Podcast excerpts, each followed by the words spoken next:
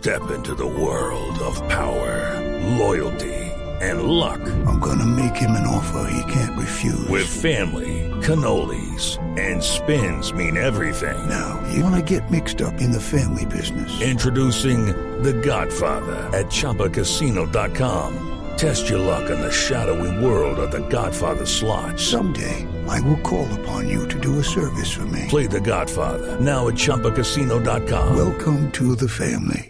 No purchase necessary. VGW Group. Void where prohibited by law. 18 plus. Terms and conditions apply.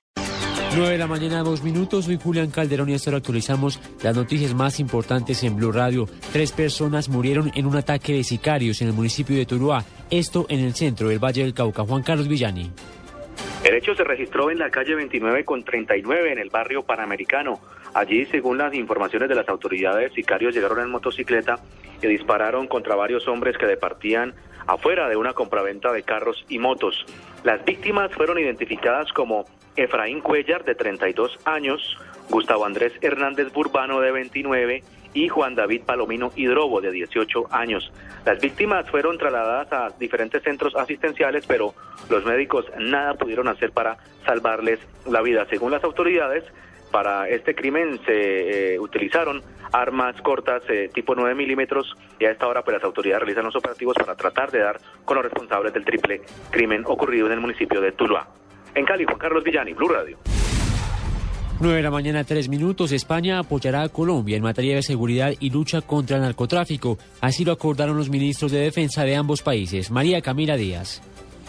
Así es, pues en el último día de la gira que adelanta por Europa, el ministro de Defensa Juan Carlos Pinzón se reunió con su homólogo en España, Pedro Morenés Eulate, con quien acordó que en los próximos meses una delegación de expertos españoles estará en Colombia para compartir conocimientos y las estrategias que se aplican en el país ibérico en la lucha contra el crimen común que afecta a la seguridad ciudadana. Adicional a esto, reconocieron la efectividad que ha tenido el trabajo en común entre autoridades de ambos países en la lucha contra el narcotráfico, la cual ha servido para que España sea el país que más incauta cocaína en Europa. Finalmente, los dos ministros acordaron fortalecer los mecanismos de cooperación que permitan enfrentar delitos que afectan la ciberseguridad y la ciberdefensa. María Camila Díaz, Blue Radio. 9 de la mañana, 4 minutos. El presidente estadounidense Barack Obama se reunió hace pocos minutos en Johannesburgo con los miembros de la familia de Nelson Mandela, quien permanece hospitalizado en estado crítico en Pretoria. La Casa Blanca había afirmado anteriormente que Obama no visitaría a Mandela en el hospital, pero sí que se reuniría junto con su esposa Michelle con los miembros de la familia para, en privado, transmitirles su apoyo y sus oraciones en este momento difícil. 9 de la mañana, 4 minutos, y en Pereira la ministra de Transporte le solicitó a la Junta Directiva de la empresa de transporte masivo Megabús que tome medidas di directas ante la falla de algunos operadores que estarían afectando este servicio. Freddy Gómez.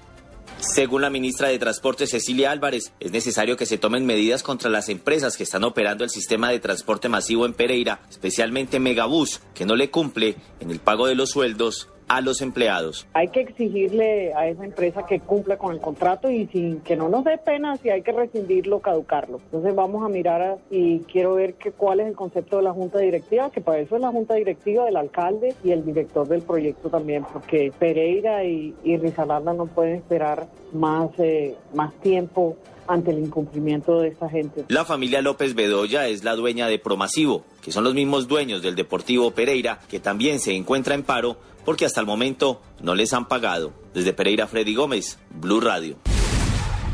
Gracias, Freddy. 9 de la mañana, 5 minutos. Y las autoridades viales del Quindío ya tienen listo el plan de seguridad vial para garantizar la llegada masiva de turistas al departamento durante este puente festivo.